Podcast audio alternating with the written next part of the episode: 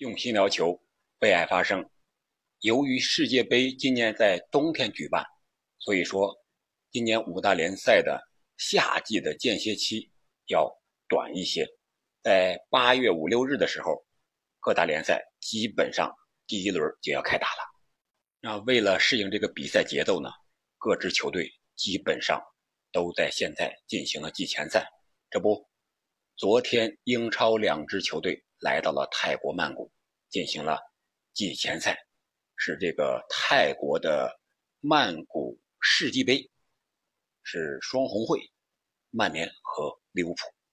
最终这场比赛是曼联四比零战胜了利物浦。那这场比赛到底是怎么回事呢？通过这场比赛，我们又能看到什么信息呢？本期节目我们就聊一聊这个话题。这里是喜马拉雅出品的《憨憨聊球》，我是憨憨。首先，我们要明确，这只是一场热身赛、友谊赛，或者说是有实战背景的季前的一场训练对抗赛。为什么这么说呢？我们看看利物浦啊，首先他首发基本上都是替补队员、年轻队员，而且是以前没有入过队的队员，二线队的队员。看他那个球衣号码，八十多号、九十多号都上来了，肯定还是孩子。利物浦，也就是说克洛普，他要从青年队提拔一些年轻的球员，充实到今年联赛的一线队里边。所以说，他是按照我们踢野球的三十分钟一节这个节奏来安排首发和换人的。你看他首发安排了十一个人吧，然后三十分钟的时候，哎，我换了场上十个人。四十五分钟的时候，也就是下半场一开始，哎，换了一个守门员，然后从第六十分钟开始又连着换了这个十个人，就是每十个人在场上，你给我打三十分钟，找找自己的状态和位置，这是他的目的，可以说是新面孔老打法。而曼联这边呢，他就不一样了，曼联也是一个训练赛，也是为了磨合阵容，但是他的主帅我们都知道是新换的。以前的阿贾克斯的主帅滕哈格啊，还有的说他叫滕哈赫，不管是滕哈赫还是滕哈格吧，啊，我们现在知道他是曼联的主帅就行了。按照英超或者说英语的发音，他应该是滕哈格，我们在这里暂且叫他滕哈格。然后他安排的阵容呢，是基本上是目前的曼联能排出的下赛季我们能应该是能够猜到的一个首发的主力阵容了。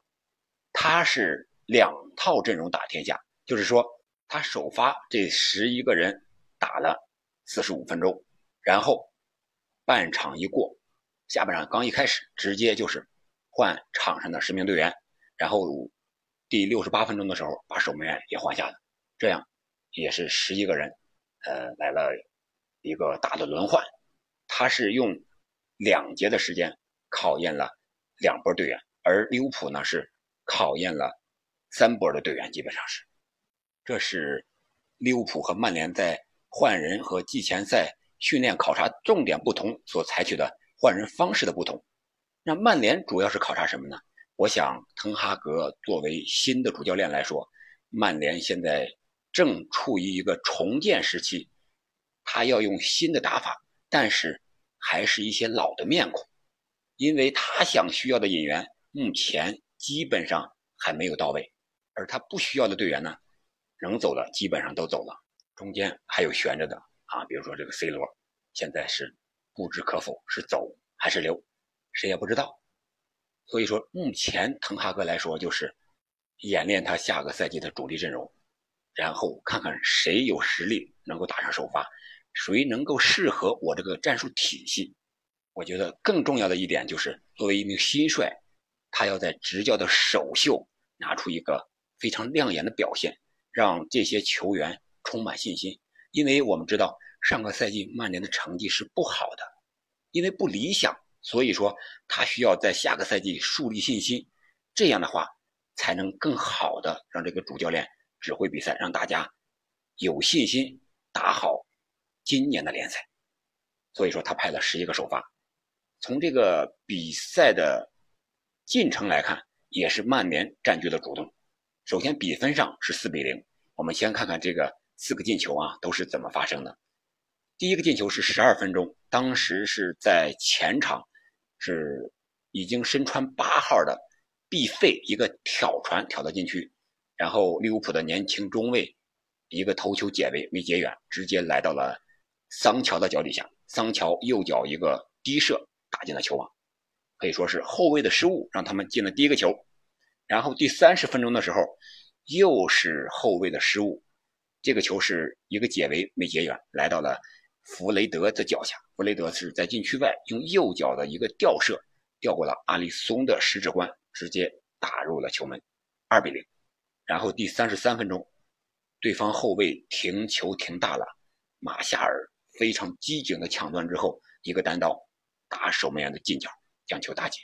这就是上半场双方打成了三比零啊！曼联半场之内领先利物浦三比零，这已经有。大概是七十六年的历史了。七十六年前，利物浦曾经被曼联半场打过三比零。然后第四个进球呢，是在第七十六分钟的时候，曼联的一个快速反击。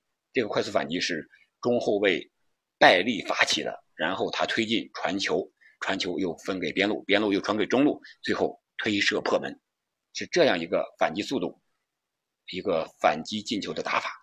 从这些球员的发挥来看，我觉得是老面孔新打法，因为这些球员我们基本上都比较熟悉，都是曼联以前的旧将，而他的打法呢是滕哈格在阿贾克斯所习惯用的，就是四二三幺的前场高位逼抢，而且他这些进球，你可以说是利物浦的队员失误，你也可以说是。曼联前场压迫起了效果，但是他这个效果是面对的年轻的小将，面对的是没有打过英超的这些个替补队员。如果真到了英超赛场上，再换上主力队员，那还能不能打出这些战术来？还能不能凑效？这个还不得而知，还需要进一步的检验。但是至少我们看到了曼联新的打法的一些成效。说明在这么短的时间内，滕哈格还有曼联是做了很多工作的。这些球员至少在场上还是非常卖力的。要说谁表现的比较好呢？我觉得曼联的拜利，他在下半场替补出场之后啊，打的是非常的好。不但有防守，还有防守任意球的时候，头打在这个脸上了，晕了一会儿，然后又起身治疗之后起身又上场接着比赛。然后有好几次关键的解围和封堵，呃，随后还有一个他发起的进攻，这个也是非常的犀利，形成了快速反击，并且形成了进球。如果按照这个状态发展下去，我想拜利以目前或者说以这场比赛的表现来看，他应该在滕哈格的手底下应该有一席之地的。我们所熟悉的马奎尔，他并没有出现在赛场上。我们都知道他是今年大婚，啊，所以说曼联给他放假，呃，但是马奎尔回来之后，能不能适应滕哈格的打法？他的转身慢的这种缺点会不会被放大？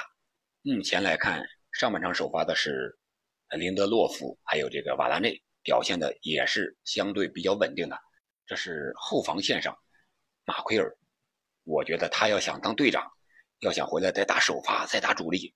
这个需要付出更大的努力，然后他的前场拉什福德也好，还有从西甲租借回归的马夏尔也好，状态都不错，而且啊，这个主要是思想上的转变比较大，主要是他能按照滕哈格的意思去上抢、去紧逼，这和朗尼克执教时期明显是不一样的。然后我们再说说利物浦。利物浦啊，由于是马内转会走了，中锋位置他引进了努涅斯。努涅斯是最后三十分钟替补出场的，是和范戴克呀、开塔呀这些个上个赛季的利物浦的主力阵容啊这些人一块出场的。显然，努涅斯是被克洛普看成了马内的接班人。在场上的表现呢，努涅斯也是非常积极的，但是并没有取得进球，这个是比较遗憾的。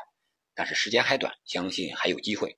另外一个就是萨拉赫高薪续约之后呢，状态还是不错的。虽然没进球，但是有几次外脚背给努涅斯的传球很漂亮。还有就是他有一次在禁区之内的左脚的兜射是打在了门柱上，啊，这个也非常的漂亮，说明萨拉赫的状态还在，啊，没有任何的问题，我觉得。另外就是中场这一块在防守上可能是有一些薄弱了。你像米尔纳已经老了，然后亨德森年龄也偏大了。如果他还是要这种持续的高位逼抢的打法，我们都知道利物浦克洛普他最惯用的就是四三三，那前场三叉戟，还有这个三个中场，防守的能力。奔跑的积极性会不会第一时间到位补防？相互之间配合的默契程度、速度和体力的要求，对这些球员都是提出了非常非常高的标准。以利物浦目前的阵容来看，我觉得他这一块特别是中场这一块还是需要有补强的地方。至少从这场和曼联的热身赛来看，说明利物浦在中场拿球。出球转移的能力，这些替补队员呀还是比较弱的。最后三十分钟，利物浦上了主力之后，他这个进攻有所起色，中场的控制也是占有优势了。但是还是让曼联在第七十六分钟的时候打出了一个快速反击，这个就是当时迪亚哥没有压住拜利的一个快速反击，拜利一个转身就把迪亚哥给闪过去了，然后发动了快速反击。说明迪亚哥在这个防守上还是有一定的弱点，他是组织型的后腰，在这一块谁给他补防，这个还是需要好好考虑考虑的。但是从整体的数据上来看，最后比赛结束之后，我们看还是利物浦在场面上占有一定优势。但是足球数据我们不能光看数据，有时候一些数据并不能代表实际的比赛的结果。这场比赛就是一个典型啊！虽然曼联是四比零战胜了利物浦，但是我们看一些数据，控球率利物浦是百分之五十五领先，射门是利物浦十八对八领先十次，射正数呢是最接近的，但是利物浦是六比五领先，但是人家五次射正四个进球，这是曼联的效率。那在真正的比赛中，曼联会不会一直持续这样高效率呢？显然是不可能的。所以说这场比赛对于曼联来说，赢利物浦四个球有一定的偶然性，也有新帅指导两个主教练指导思想上不一样导致的。那赛后我们也可以看到，呃，克洛普和滕哈格握手的时候，滕哈格表情还是比较严肃的，而克洛普呢，作为输球一方的主教练，诶，他是却是笑容满面的，这个也。可以从侧面印证一下双方主教练面对这场比赛的一个态度。我利物浦那就是完完全全的练兵，而曼联呢，我想滕哈格除了练兵之外，他更想的是证明自己，证明曼联。那通过这场比赛，我们能不能看到滕哈格在曼联这几个赛季会不会带领曼联？重整旗鼓，走向复兴呢？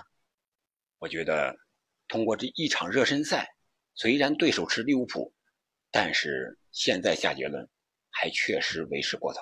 为什么？C 罗的走流现在还是一个未知数，球队想需要的引援，你像德里赫特还没有来，能不能来也是一个未知数。另外就是曼联现在。下个赛季他是打这个欧联，没有欧冠可打。一些想打欧冠的球员会不会来？想不想来？这也是一个未知数。因为你没有好的成绩做保证，一些知名的球员是不会上劲儿来屈尊打这个欧联的。另外就是管理层混乱的问题，何时解决？解决到什么程度？这个在外界看来都是一个大笑话。